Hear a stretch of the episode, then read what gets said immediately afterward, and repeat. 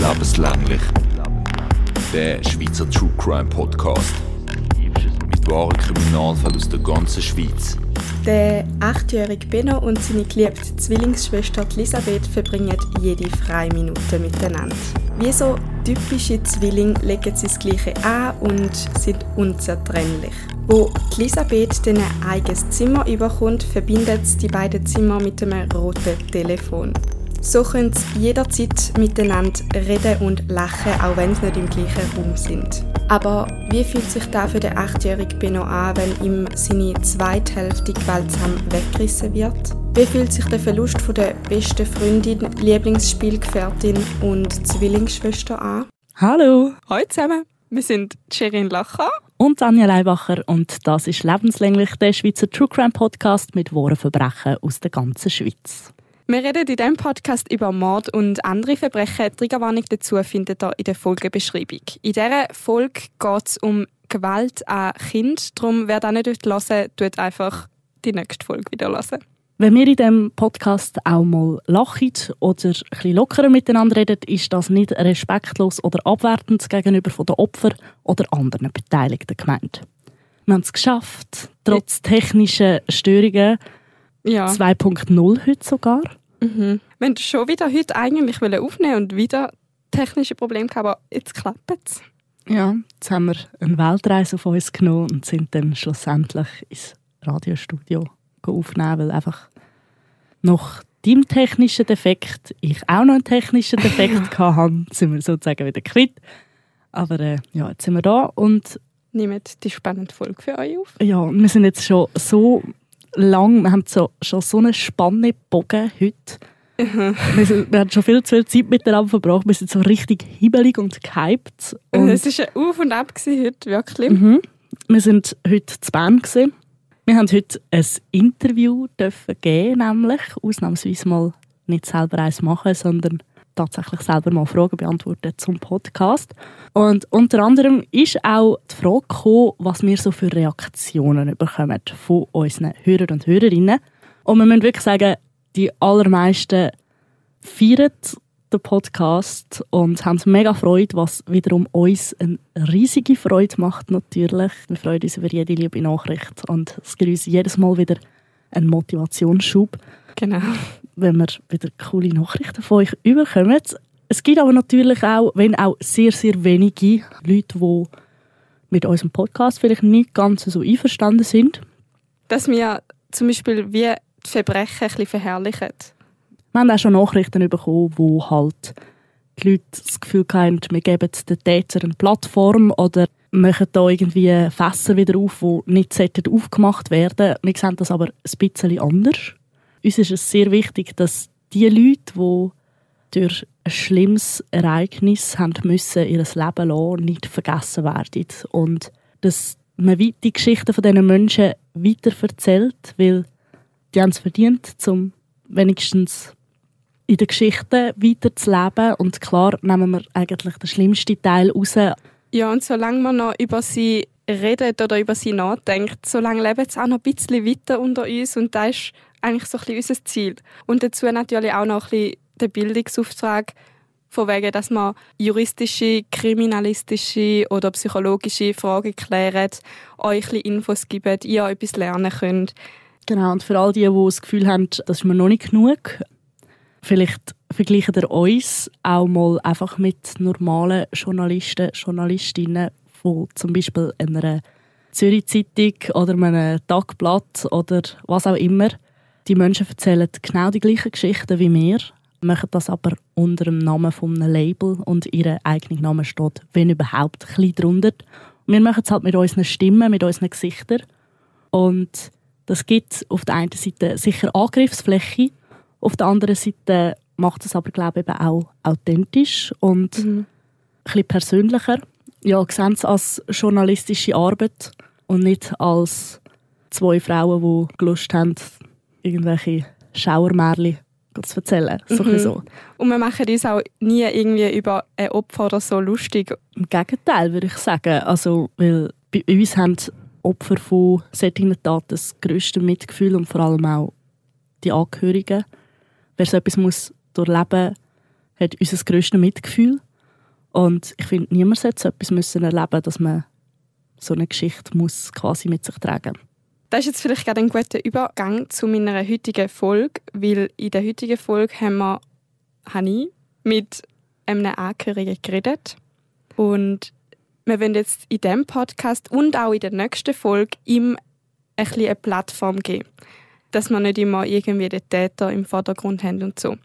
Auf jeden Fall wollte ich auch noch nochmal auf die Triggerwarnung hinweisen. Die tun wir natürlich auch nicht nur zum Spaß erzählen, weil es gibt Leute, die etwas erlebt haben und durch unsere Fälle triggert werden. wir wollen wirklich nicht, dass ihr durch unsere Fälle wieder irgendwie eure Traumas erleben müsst. Auf jeden Fall, darum sprechen wir die Triggerwarnung immer aus und wenn euch etwas triggert, lasst es einfach nicht und lasst die nächste Folge. Genau, und auch wenn euch ein Fall zum Beispiel spezifisch würde betreffen wir geben uns immer Mühe in der Folgenbeschreibung, die Fälle so grob wie möglich, so dass man nicht spoilert, aber dass man trotzdem merkt, um welchen Fall es sich handelt. Vielleicht, wenn ihr nicht wisst, ihr habt so eine Geschichte, lesen zuerst die Folgenbeschreibung. Wir möchten nicht, dass ihr aus Angst, ihr könntet irgendwann auf den Fall treffen, nicht könnt True Crime hören, weil das wäre ja mega schade mhm. für die, die es gerne hören aber halt durch die Folgenbeschreibung und die Triggerwarnung haben ihr die Möglichkeit dazu. Übrigens, falls ihr es noch nicht gemerkt habt, uns gibt es jetzt im Fall schon ein halbes Jahr lang. Also lebenslänglich wird halbjährig. so herzig. Ja, oder wir sind es sogar schon eigentlich. Ja, voll. Also ich finde es eben nochmal mega geil und es ist mega schön und wir haben eine Hammer-Community aufgebaut. Wir sind mega stolz auf unser Baby da. Mhm. Und ich meine, wir können den Podcast nur machen wegen euch. Darum merci vielmals. Ja, danke vielmals. Dann kommen wir zum heutigen Fall. Wie ich schon gesagt habe, teilen wir den heutigen Fall in zwei Folgen aufteilen, weil wir das Gefühl haben, es gibt so viele Infos, dass wir es einfach nicht abbrechen können. Heute reden wir über alles, was vor der Tat passiert ist und über die Tat selber. Und in zwei Wochen bei der nächsten Folge, dann wieder am Sonntag, reden wir über alles. ja, dann reden wir über alles, was nach der Tat passiert ist, über die Verarbeitung vom Fall. Es ist so, dass ich heute eben mit einem Angehörigen geredet habe, dem Benno Jude.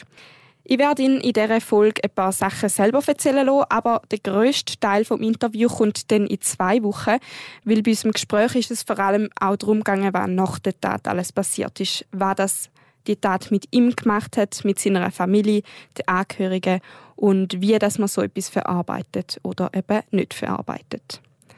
Er hat mir zum Beispiel auch viel erzählt, wie es ihm in welcher Situation genau gegangen ist. Und ich erzähle darum auch recht viel mit subjektiven Infos von Benno Jude, auch Gedanken oder Gefühle von ihm. Er war zu dieser Zeit 80 und darum sind auch die Gedanken und Infos aus einer kindlichen Sicht. Aber die Fakten zu der Tat selber sind ganz objektiv. Er hat dazu übrigens auch ein Buch geschrieben. Es heißt Meine verlorene Hälfte Elisabeth. Es ist sehr, sehr empfehlenswert, aber genauer dazu dann später in der Folge.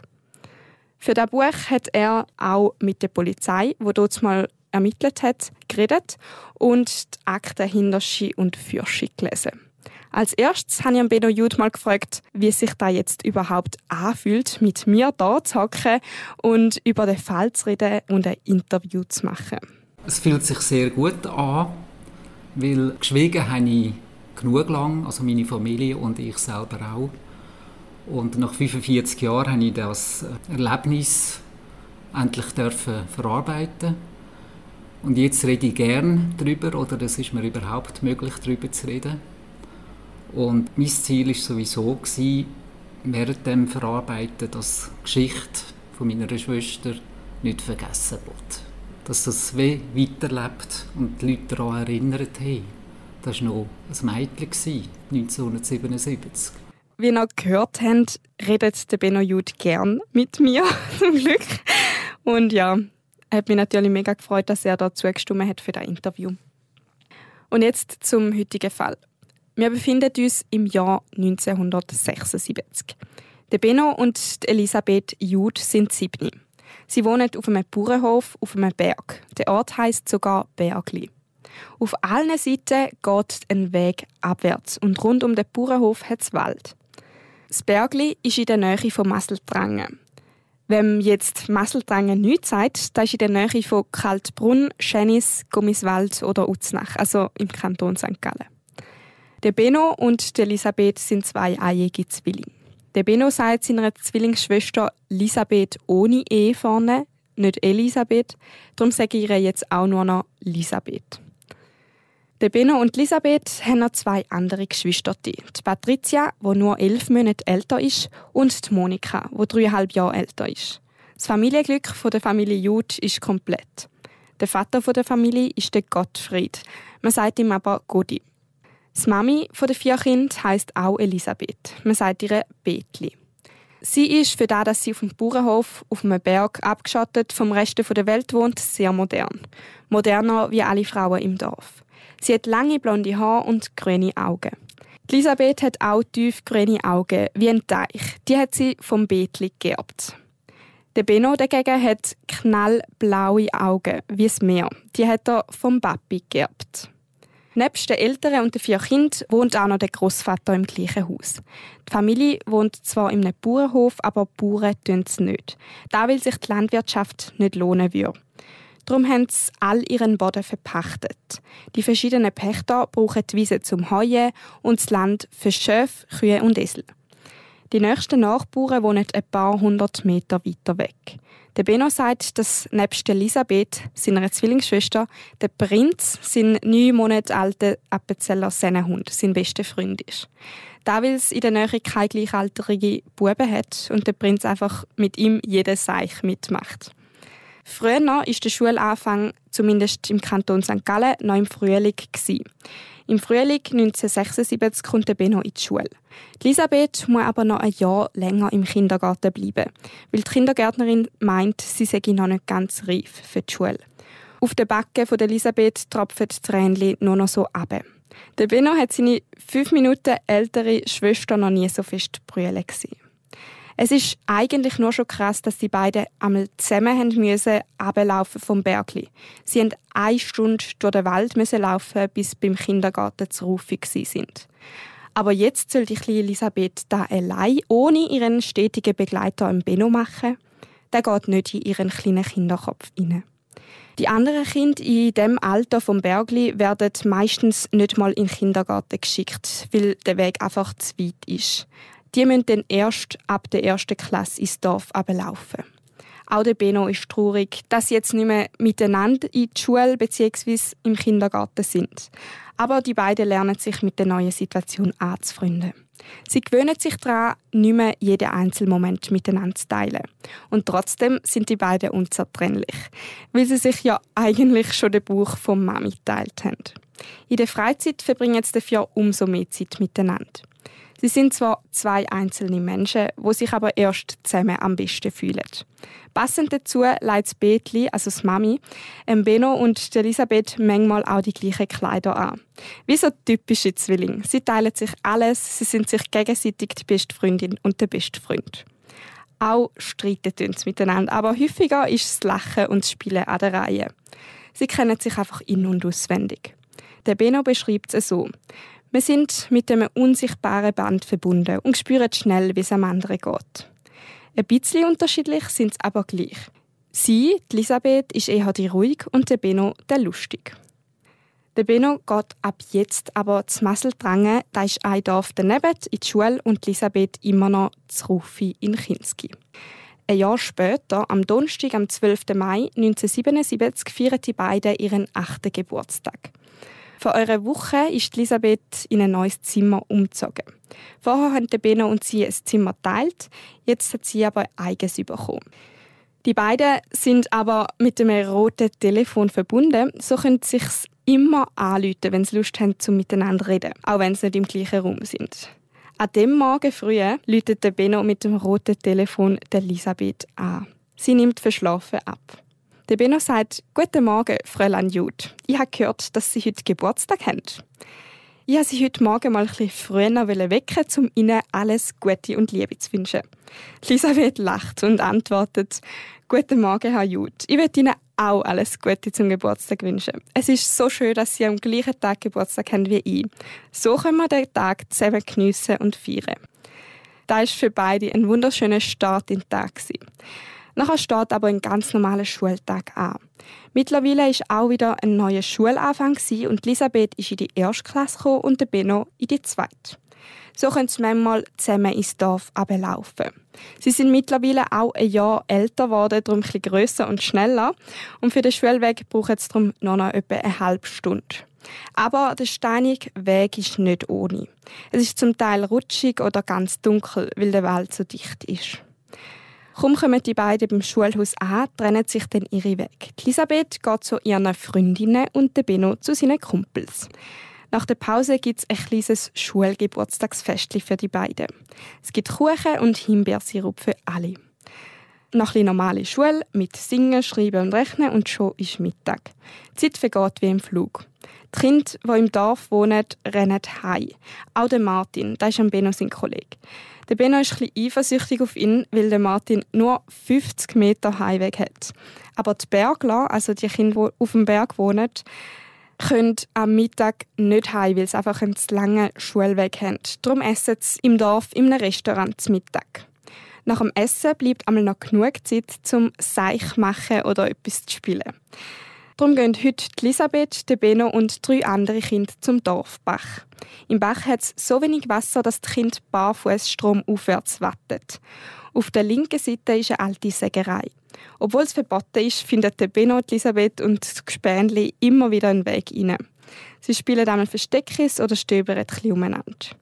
Aber heute geht es nicht zu der Sägerei, sondern zu einem Abflussrohr, wo gerade nebendran ist. Es ist neu verleiht worden und hat noch kein Wasser drin. Die Kinder passen gerade so rein. Eins den Gespänli macht 100 Meter weiter oben den Deckel auf und ein Kind nach dem anderen schläft ins Betonrohr rein und verschwindet in der Dunkelheit. Die Jungs verschrecken die Mädchen immer wieder.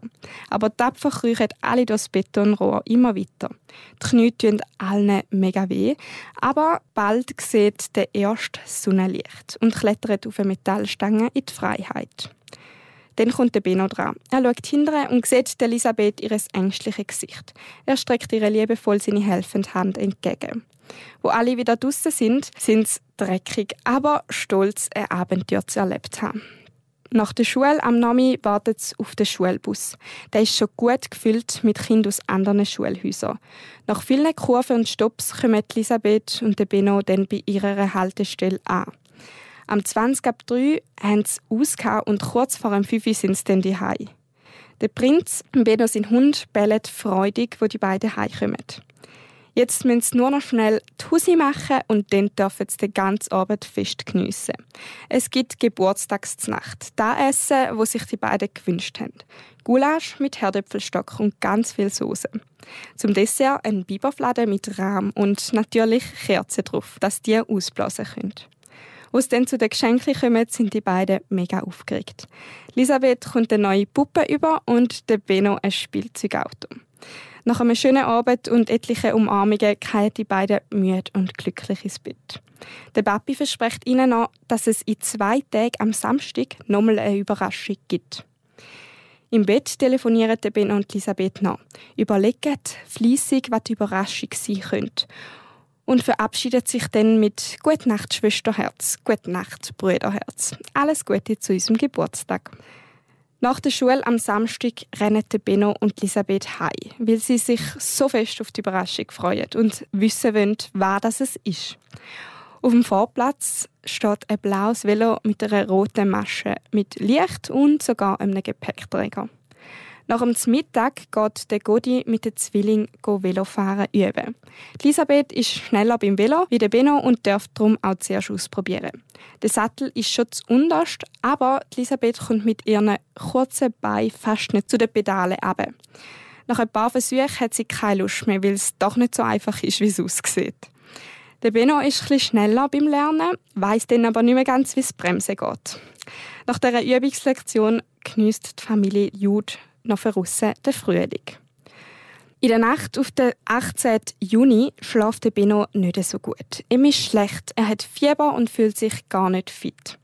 Er bleibt wegen der Grippe daheim und das Bädli kümmert sich liebevoll um ihn. Elisabeth muss heute erst auf die halbe Zehn in die Schule. Der Godi sagt, er könne Elisabeth doch ins Dorf mitnehmen, weil er sowieso in den Schützenverein schiessen muss. Elisabeth sagt, nein, sie laufe heute lieber mit der Helene in die Schule. Die Helene geht mit Elisabeth in die Klasse und ist eine von ihren besten Freundinnen. Sie ist auch ein Bergkind und wohnt in der Nähe von der Familie Jude. Der Benno und Elisabeth haben ja nur zweimal in der Woche zur gleichen Zeit Schule. Darum läuft Elisabeth einmal die anderen Tage mit der Helene. Der Wetterbericht sagt, dass es sehr warm wird. Darum sagt das Betli der Elisabeth, dass sie anstatt eine dicke Hose doch eher einen Schip und eine Bluse anlegen soll. Nachdem sie sich bereit gemacht hat, kommt Elisabeth am Benno ins Bett.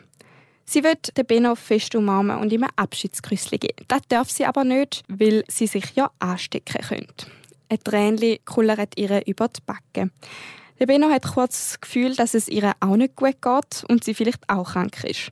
Aber Elisabeth versichert ihm dann, dass sie gesund ist und alles okay ist. Sie wünscht ihm gute Besserung, sagt ihm, dass sie ihn lieb hat und verabschiedet sich. Das Betli tut ihr dann einen Brief in Theke, wo drauf steht, dass der Benno leider nicht in die Schule kommen kann, weil er krank ist. Dann noch eine Verabschiedung beim Mami und dann macht sie sich schon auf den Weg. Sie merkt aber schnell, dass die Helene nicht am Warten ist. Das Betli fragt dann Elisabeth, ob sie sich gleich ins Dorf abfahren wenn die Helene nicht kommt. Aber Elisabeth lehnt ab. Der Benno liegt in seinem Bett und hört das vertraute Stapfen von Elisabeth, wo immer leislicher wird, bis es nicht mehr zu hören ist. Der Benno schläft kurz vor dem 9 Uhr nochmal ein, weil er wegen dem Fieber so erschöpft ist. Eine Stunde später schreckt der Benno verschwitzt aus einem Albtraum auf. Er schüttelt ihn aber gerade wieder ab und vergisst da, wo er träumt hat. Er trinkt ein paar Schluck Kamillentee, wo auf seinem Nachttisch steht. Er sagt der Mami schnell, dass er wieder wach ist. So kann sie anfangen mit dem Staubsaugen. Er fühlt sich zu krank zum Spielen und darum liegt er einfach nur im Bett umeinander und hört ein bisschen, was um ihn herum passiert. Nach dem lauten Surren vom Staubsauger ist es wieder still im Haus. Nur noch das beruhigende Knistern vom Feuer in der Küche hört der Bino. Im Garten hört er das Zwitschern der Vögel und in der Ferne ein paar Kuhglocken. Dann hört er am 11 Uhr ein lautes «I-A» von einem Esel, der weiter unten auf der Wiese ist. Der Esel tut immer die Leute, die durchlaufen, grüßen. Am halb zwölf kommt dann der Godi wieder heim. Er sagt am Benno, er soll an die frische Luft kommen, damit er schnell wieder gesund wird. Der Godi, der Benno und der Prinz sitzen gemütlich unter einem Nussbaum im Schatten. Das Betli hat alles vorbereitet für den Mittag. Während sie auf dem Benno seine Schwester wartet, pflückt der Godi immer wieder Johannisbeere vom Strauch daneben. Pünktlich kommen dann die Schwestern aus dem Wald. Aber nicht ruhig oder verspielt wie sonst, sondern hektisch. Die Monika ruft schon von weitem. Hat Elisabeth geschwänzt? Sie war nicht in der Schule. Kurze Zeit später sitzen dann alle am Mittagstisch und reden aufgeregt miteinander. Patricia sagt, die Lehrerin hätte gesagt, das Mami müsse anrufen, um zu erklären, wieso das heute beide nicht in der Schule sind, also der Benno und Elisabeth.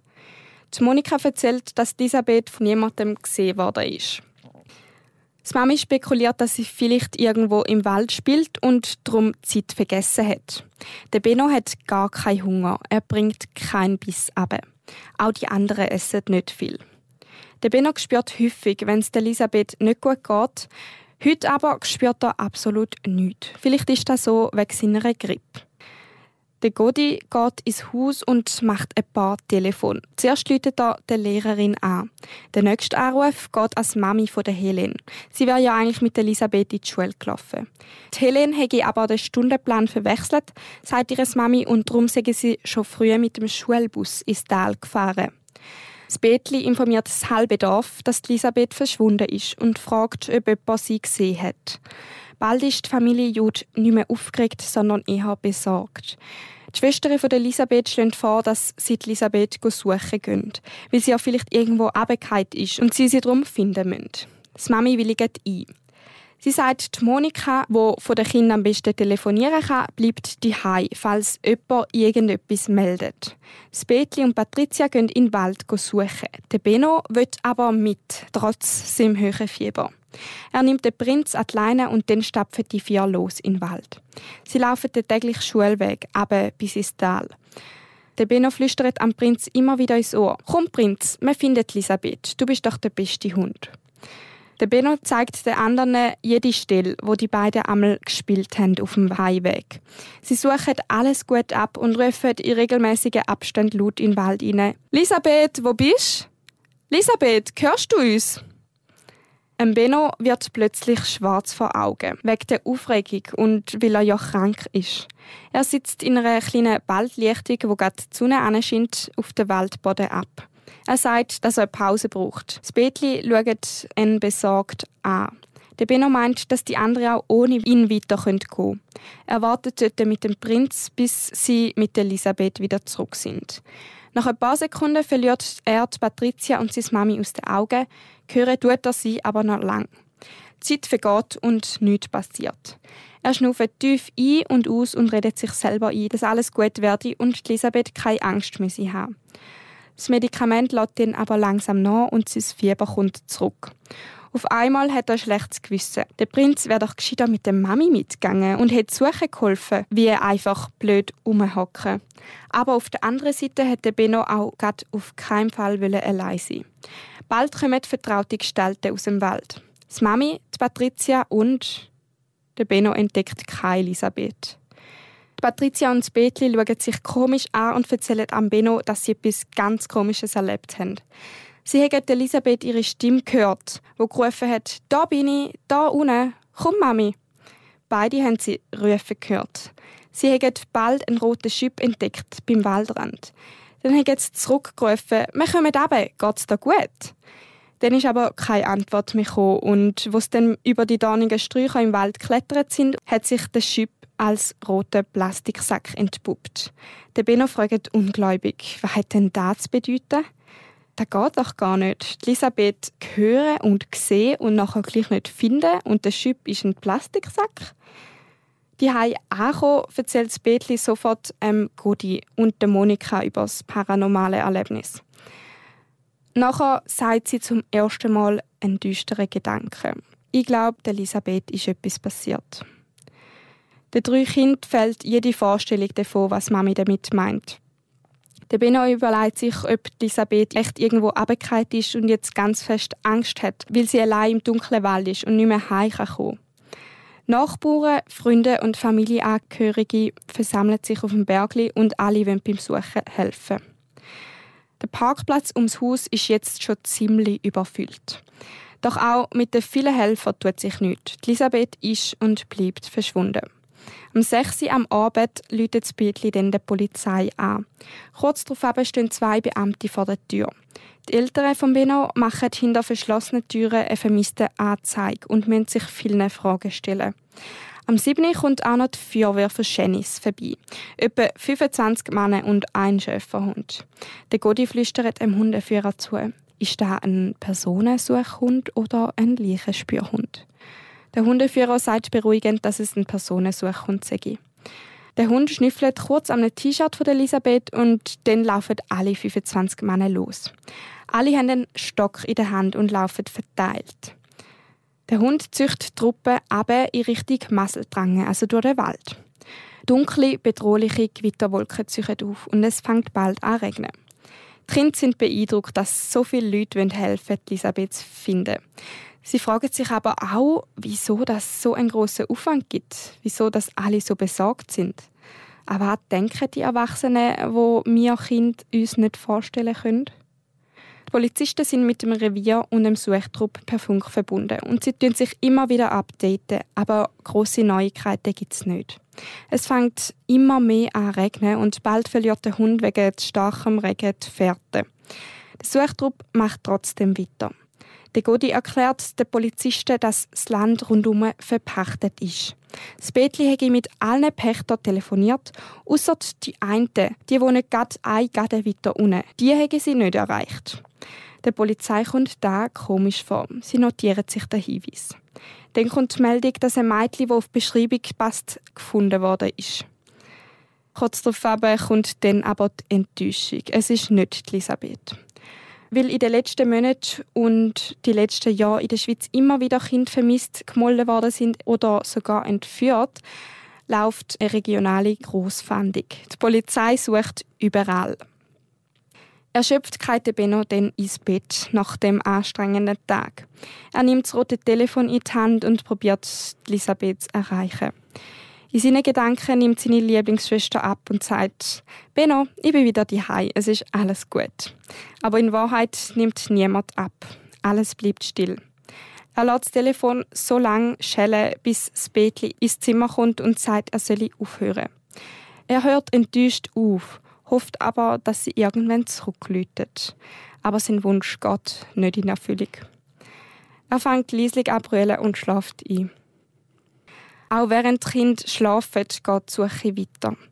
Es wird nachgefragt, abgeklärt und ermittelt. Besonders der Pächter von unterhalb kommt immer mehr in Fokus. Im Vertrag steht, dass immer am Mittwoch und am Samstag sein Sohn nach der Tier schaut. Also am Pächter sein Sohn. Und heute ist es ja Samstag. Eine andere Nachbarin hat ausgesagt, dass der Sohn heute wie immer den Weg aufgelaufen sei, heute aber später wie sonst einmal.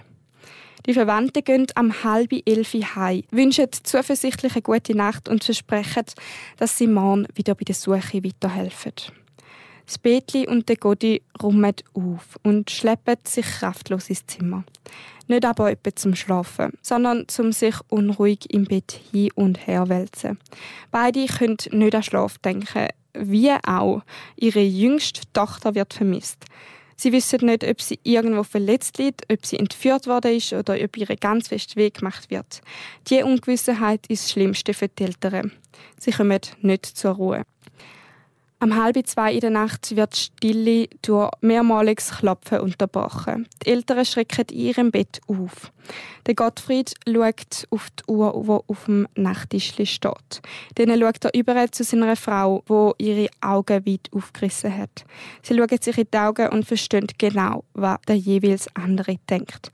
Beide wissen, dass ein Besuch um diese Zeit nur eins bedeuten kann, dass es wirklich neue Erkenntnisse gibt. Sie legen sich einen Morgenmantel an und finken und dann hetzen sie beide die Stege ab. Beide stehen zitternd vor der Haustür und machen auf. Draussen stehen der Pfarrer vom Dorf und ein Polizist. Das Betli will am liebsten das Licht wieder löschen und vergessen, wer dort steht. Weil ein Pfarrer und ein Polizist vor der Haustür kann nur eins bedeuten. Das Betli fragt, was passiert ist, ob Elisabeth gefunden worden ist und dann spricht sie den schlimmsten Gedanken aus, wo sie je hat. Ist Elisabeth tot? Der Pfarrer holt tief Luft und sagt, es täge ihm leid, die Nachricht zu überbringen, aber Elisabeth sei tot gefunden worden. Er spricht sein Beileid aus. Das Gesicht von Betli wird kreidebleich. Ihre Hand hebt sie vors Maul und Tränen strömen nur noch so auf den Boden ab. Die Beine mögen sie nicht mehr tragen. Sie knickt ein. Das Licht in ihren grünen Augen ist in dem Moment erloschen. Der Benno ist währenddessen noch tief und fest am Schlafen, bis ihn die Geräusche aufwecken. In seinem Zimmer ist es stockdunkel. Er hört genau an und hört flüsternde Stimmen und ein leisliches Schluchzen. Er macht Licht in seinem Zimmer und schleicht leislich in den Gang raus. Er will wissen, was da los ist. Vor der Stube knackt der Boden unter den Füßen von Benno. Dann ist alles still für einen Moment. Dann geht die Tür von der anderen Seite auf. Er sieht in der Stube seine Eltern, wo sich umschlingen und zusammenbrüllen. Er weiß nicht, was passiert ist, aber in dem Augenblick bricht seine bis jetzt heile Welt zusammen. Auch er kann nur noch brüllen. Er wird aufgeklopft zwischen seiner Mami und seinem Papi fast verdruckt. Der Benno erinnert sich später, er hätte seine Eltern noch nie brüllen gesehen vorher. Es döge ihm wie sein Vater, der eigentlich sonst so ein starker ist, gebrochen zu sehen. Für den Benno ist es wie ein Albtraum. Er wird aufwachen. Er will, dass er die Augen aufmacht und alles wieder so ist wie vorher.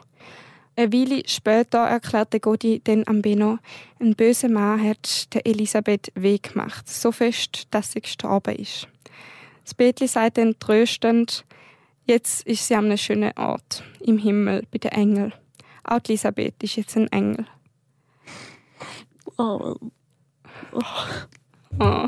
Das ist so gemein. Das ist so gemein. Die Eltern sagen dem Benno, er soll nochmal schlafen gehen. Aber im Bett kreisen seine Gedanken dann nur noch mehr. Seine geliebte Zwillingsschwester sollte weg sein für immer. Der Gedanke ist für den achtjährigen Benno unverständlich und unbegreifbar. Sie gehört doch zu ihm und er zu ihr. Wie soll er je ohne sie leben können? Er brüllt sich langsam in Schlaf. Am nächsten Morgen kommt das Betli den Benno liebevoll wecken. Sie sagt, er solle in die Küche kommen. Der Benno realisiert, dass die gestrige Nacht kein Albtraum war, sondern bittere Realität. Es ist zwar hell, aber der Benno fühlt sich gar nicht ausgeschlafen. Alle haben sich in der Küche versammelt und die ganze Familie brüllt die Wette. Bis Hals, Kopf und Magen wehtun. Alle fühlen sich krank, krank vor Trauer. Das Familienglück ist letzte Nacht in tausend Splitter zersprungen. Der Godi und das Betli sind die ganze Nacht wach geblieben und haben am Morgen schon die ganzen Verwandten und Leute informiert, was passiert ist. Die Kinder wissen nicht, was alles gemacht muss werden, wenn jemand stirbt. Viel Arbeit steht bevor für die Eltern. Das Betli sucht Fotos für die Todesanzeige. Der Godi kommt Besuch über von der Kripo, der Presse und dem Bestattungsunternehmen. Den ganzen Vormittag lang ist etwas los. Und ein Kommen und ein Gehen von Leuten, die helfen wollen und sie unterstützen wollen. Die Anteilnahme ist riesig. Aber für den Benno ist da alles zu viel. Der Großvater ist gerade für zwei Wochen in der Ferie kommt heute aber frühzeitig heim. Endlich kann sich auch mal eine erwachsene Person um den Godi und das Bett kümmern und sie trösten, wie die Eltern die Kinder trösten. Fast vergesst die Familie im Großvater seinen Geburtstag, wo heute eigentlich auch noch ist.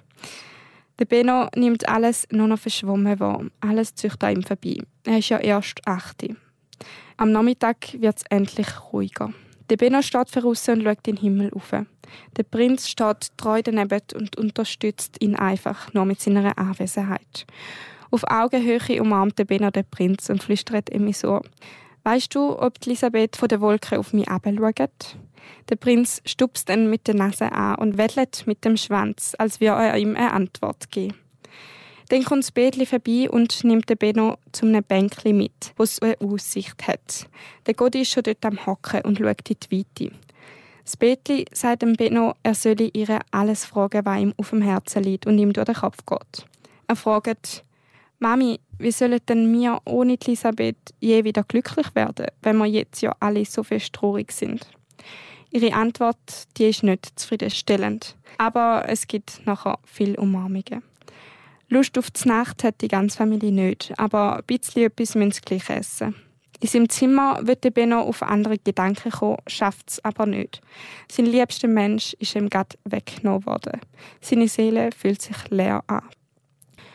Normalerweise kommt am Nachmittag die Post, aber heute am Montag fährt der Pöstler schon früh am Morgen auf zum Bergli, er wird nämlich die Zeitungen eigenhändig übergeben. Zuerst lässt der Godi Zeitungsbericht vor, dann Todesanzeige. Für die, es interessiert, was genau drauf gestanden ist, ich es dann auch noch in der Insta-Story posten. Die Kinder der Familie Jude gehen heute logischerweise nicht in die Schule. Zu gross sind die Auswirkungen vom Schicksalsschlag. Nach dem Lesen der Zeitungen wollen Godi und die Monika an die Fundstelle von Elisabeth. Der Benno will natürlich auch mit. Er ist neugierig. Um das Mami nicht unnötig zu belasten, sagen die drei nur, dass sie an die frische Luft gehen. Wie es genau war, lasse ich den Benno Jude gerade am besten selber erzählen. Da sind wir dort immer näher gekommen und uns war halb schlecht und die Farbe war aus dem Gesicht weg und alle haben zittert und, und dann sind wir an der Fundstelle und für uns war es eine Ohnmacht, überhaupt, dass man das anschaut. Für uns Kind. Der Vater hat glaube nicht gewusst, was er wirklich macht in dem Moment. Und ähm, ja, dann haben wir eigentlich das dritte brüllt an dieser Stelle. Und dann haben wir natürlich gesehen, dass noch Blut dort war und blutiges Laub und so. Und dann irgendwann hat der Vater gesagt, komm, wir nennen Mami etwas heim. Sie muss sich auch noch etwas haben von der Elisabeth. Und da hat jeder wirklich eine Handvoll Laubblätter heimgetragen, wie Hostien. Und eigentlich als Geschenk einfach etwas heimnehmen für die Mami. Mir hat es ja gut gemeint. Aber meine Mami hat es natürlich nicht lustig gefunden. Sie hat brüllt und sie hat es Katastrophe gefunden. Ja, wir haben das Laub dann, also wir Kinder haben dann das Laub ins WC abgespielt und der Vater hat dann die Mami getröstet. es ist so komisch, es ist so surreal. Also weißt aber ich stelle mir das so schlimm vor, wenn du einfach an den Platz zurückgehst und es hat immer noch Blut dort, du weißt, es war deine Schwester. Ja. Der Benno hat gesagt, es hätte ihm auch ein bisschen wehtun, um das Blut abwaschen, weil wenn die sterblichen Überreste von Elisabeth weg sind, dann auch die Erinnerungen schneller weggehen. Wo die Familie den ersten Schreck verdaut hat, sagt die Mami dem Kind, dass die ganze Familie morgen Nachmittag ins Spital geht, um sich von Elisabeth zu verabschieden. Der leblose Körper kommt ihnen vielleicht fremd vor. Sie sind aber froh, können sie sich noch richtig und persönlich verabschieden. Im Benno sein Herz sagt, alles kommt wieder gut. Dann schaltet sich aber der Kopf ein und der sagt Nein und erinnert ihn wieder an die schweren bevorstehenden Tage. Morgen muss er sich für immer von Elisabeth verabschieden und am Mittwoch ist dann noch die Beerdigung. Von jetzt an ist der Benno kein Zwilling mehr. Er fühlt sich allein. Jetzt muss ich da glaube nochmal eine kleine Triggerwarnung aussprechen, weil ich werde nachher die Tat mit allen ihren Details beschreiben. Für alle, die es nicht genau wissen wollen, wie es abgelaufen ist, ihr könnt so fünf Minuten oder drei Minuten vorskippen. Ich glaube, man könnte es ja Ich schreibe dann noch in die Folgenbeschreibung voll. Es ist wirklich heavy, aber wir haben uns dafür entschieden, um die Tat nicht irgendwie zu verschönern oder so und einfach wirklich beschreiben, wie es war. Der Benno war damit auch einverstanden, weil das hat ihm auch sehr bei seiner eigenen Aufarbeitung geholfen und er hat alles genau wissen. Nur darum hat er es eigentlich verarbeiten weil Helen nicht kommt und Elisabeth nicht mit ihrem Papi oder Mami ins Dorf fahren will, macht sie sich allein auf den Weg. Der Name vom Täter ist übrigens geändert. Der Ted, ein 16,5-jähriger junger Mann oder Jugendlicher, macht sich etwa um die gleiche Zeit zu Eschenbach auf den Weg auf Maseltrangen mit seinem Töffli. Da will sein Papi sagt, er muss den Tier auf dem Berg schauen. Vor einem steilen Aufstieg in Brunnenholzwald stellt er sein Töffli ab und macht sich zu Fuß auf den Weg aufs Bergli auf. Elisabeth läuft unbeschwert durch den Wald und denkt vielleicht darüber nach, was sie später im Zeichnen machen wird, weil heute haben sie freies Zeichnen im Stundenplan. Von weitem sieht sie eine Gestalt im Wald auftauchen, wo ihr entgegenkommt. Sie hört langsam, wie Musik immer lauter wird, je näher die Person zu ihr kommt. Auch der Ted entdeckt Elisabeth. Der Ted sagt, «Hoi, wer bist denn du?» Elisabeth sagt, «Grüezi» und wird weiterlaufen. Dann stellt sich der Ted ihr in den Weg. Er wird ihren Namen wissen. Elisabeth sagt, wie sie heißt und sagt auch, dass sie schnell in die Schule muss. Der Ted stellt sich vor sie und sagt, dass er zu den Tieren auf dem Berg muss. Er sagt, dass Elisabeth eine hübsche sei. Elisabeth sagt, sie müsse jetzt wirklich weiter, weil sonst komme sie zu spät. Dann sagt der Ted, er lasse sie vorbei, wenn sie lieb zu ihm sei. Sein Angebot ist, wenn du mir einen Kuss gibst, dann schenke ich dir mein neues Radio und lade dich der Ted findet ihre grünen Augen schön und ihren Schip, weil er ihre nackten Beine sieht.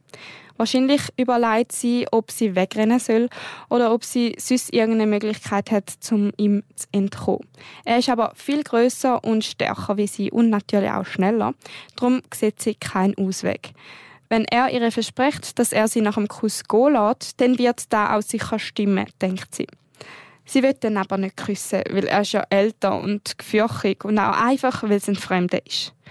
Aber einen anderen Ausweg sieht sie eben nicht. Darum willigt sie ein. Ein Kuss, aber der Radio will ich nicht. Und dann wird ich sofort weitergehen. Kaum hat sie da gesagt, macht der Ted einen Schritt auf sie zu. Er wird sie aufs Maul küssen. Elisabeth merkt auch und sagt, aufs Maul küssen ist sicher nicht.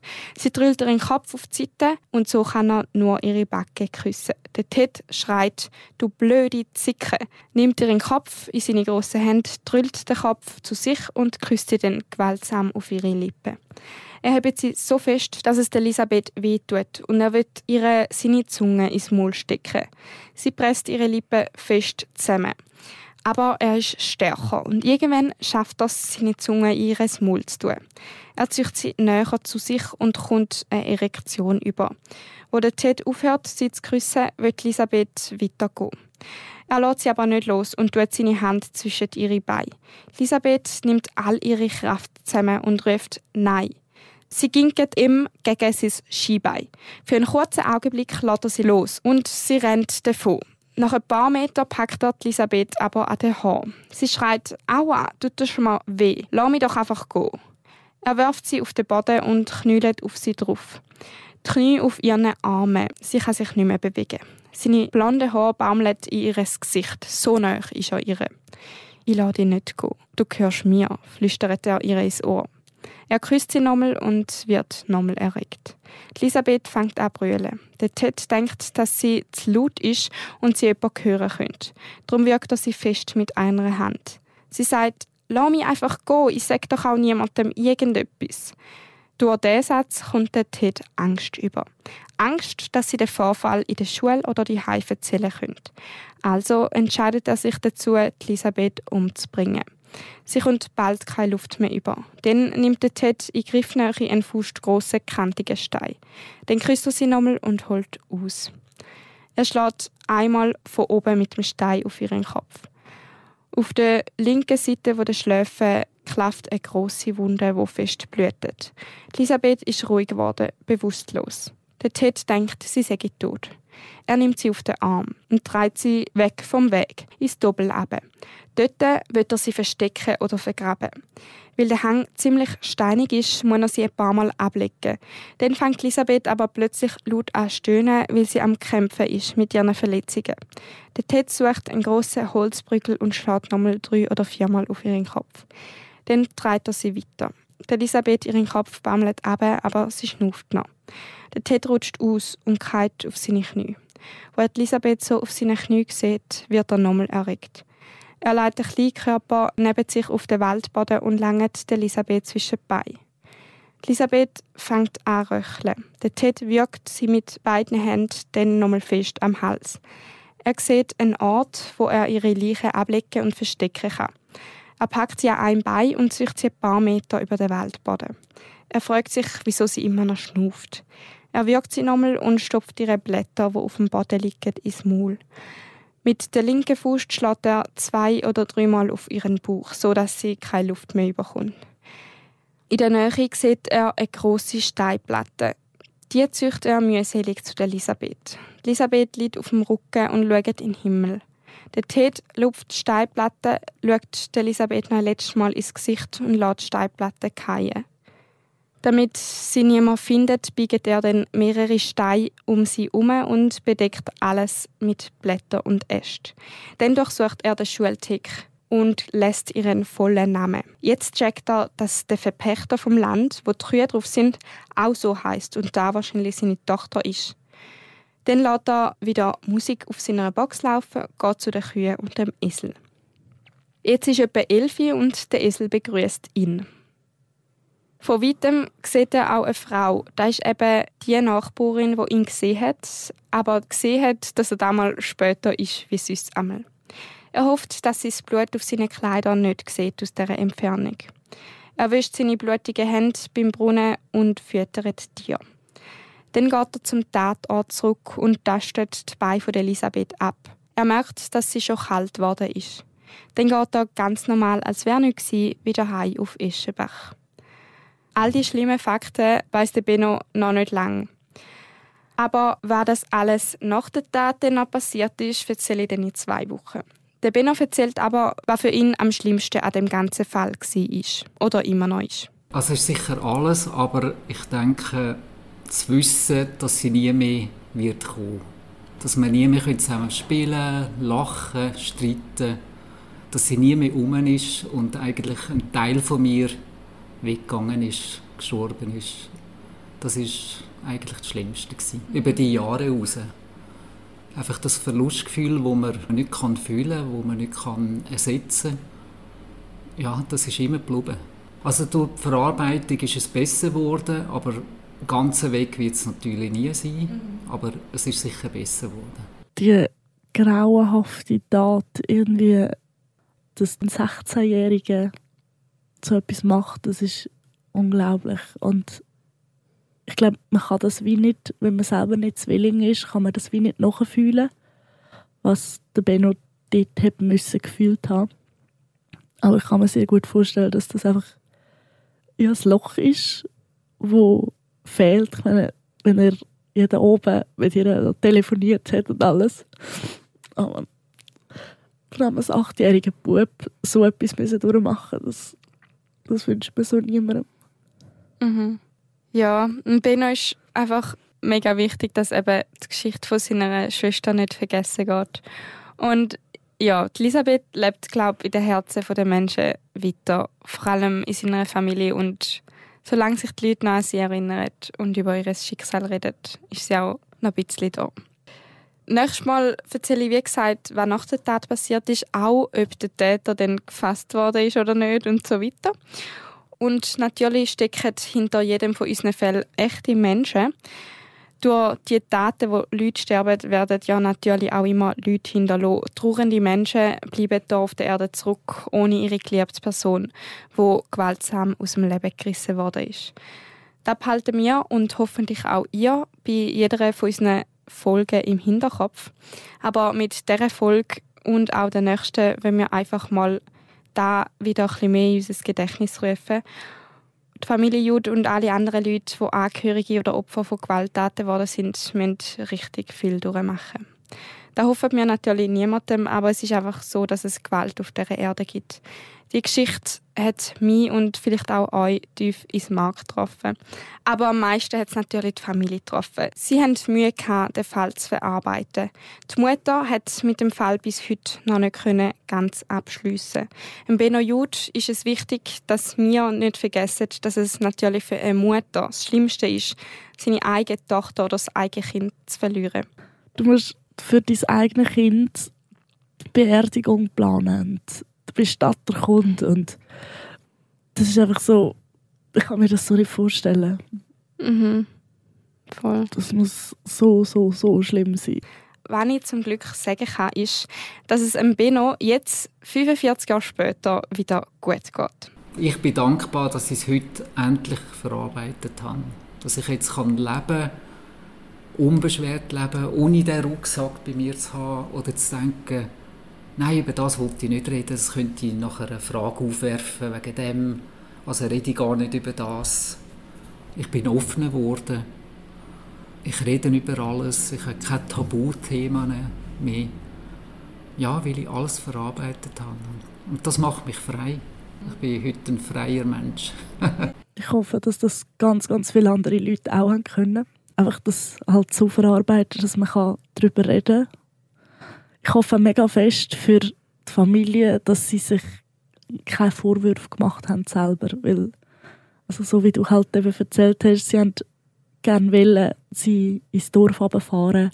Die Mutter hat noch gesagt, wenn es warm wird, leg doch einen Schub an. Und ich meine, die Familie die kann absolut nichts dafür, was da passiert ist. Wirklich nicht. Und da kann niemand etwas dafür außer eben der Ted, wo die Tat begangen hat.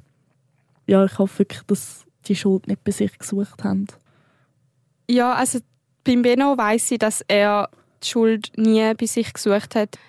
Ich habe mich gefragt, ob er sich eben vielleicht schlecht gefühlt hat, weil er ja krank war. Aber mhm. er wäre an dem Tag sowieso nicht mit ihr abgelaufen.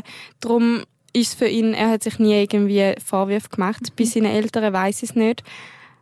Aber wenn ich weiss, die Helen, ihre beste Kollegin von früher noch, hat sich lang Vorwürfe gemacht, Nein. weil sie ja hätte sollen mit ihr laufen, es aber vergessen hat. Aber natürlich hoffe ich, dass das auch jetzt bearbeitet ist und sie ja. können damit abschließen. Also ich habe ja absolut nichts dafür und ich meine, wer weiß, ob wenn die Mädchen das Zweite gewesen wären, ob sie dann eine Chance gehabt hätten gegen den. Also mhm. ich meine, mit 16 sind die meisten, sagen jetzt mal, Buben ausgewachsen jetzt in dem Sinn. Mhm. Und haben wahrscheinlich auch Kraft, zwei Achtjährige festzuheben. Also, ja. Voll. Ich finde es einfach mega schön zu sehen, dass der Benno Jude wieder den unbeschwert lustig Benno von früher gefunden hat. Mhm. Aber der Weg nach der Tat war steinig und genau das gehört in der nächsten Folge. Die Opfer und die Angehörigen kommen nämlich lebenslänglich über, auch wenn der Täter wieder aus dem Gefängnis kommt. Das ist so, leider. Jetzt brauche ich eine Pause. Ja. Ich hoffe, ihr habt jetzt das nicht irgendwie am Morgen gelost und sind völlig down jetzt für den Tag. Ja, weiß auch nicht, es war so ein Schwall an Emotionen. Gewesen. Vielleicht hat man es gehört. Wenn es doch so ist, dann nachher können wir denen, die es noch nicht gelost haben, ähm, noch einen anderen Podcast empfehlen. Zwar geht es um My Last Goodbye, wo wir haben dürfen Gäste sein. Die Folge ist am Montag rausgekommen. Ja, lasst doch dort mal rein. Wir haben über unseren eigenen Tod geredet, eigentlich. Ähm, und um alles, was rundum ist. Und es ist jetzt nicht so traurig, wie es tönt, sondern wir haben es eher ein bisschen mit Humor genommen. Mit Humor genommen. Ja, genau. Geht euch das hören. Vielleicht tut es die Stimmung wieder ein bisschen aufbäschen. Ja, den Link dazu findet ihr wahrscheinlich auch in unserer Folgenbeschreibung. Mhm. Und wer uns noch nicht auf Insta folgt, darf dort auch noch gerne folgen oder unseren Podcast folgen und uns bewerten. Genau.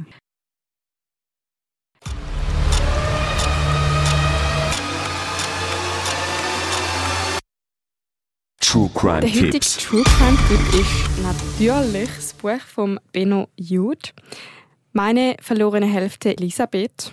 Und ja, der Podcast ist ja schon ein bisschen emotional gewesen, aber das Buch wirklich, es ist so gut geschrieben und ach, ich habe noch nie ein Buch gelesen, das mich so emotional gemacht hat. Und im Interview mit dem Benno Jude hat er mir dann so erzählt, wenn er das Buch jetzt nochmal lässt, dann denkt er sich manchmal, mein Gott, bin ich da emotional und tiefgründig und alles gewesen.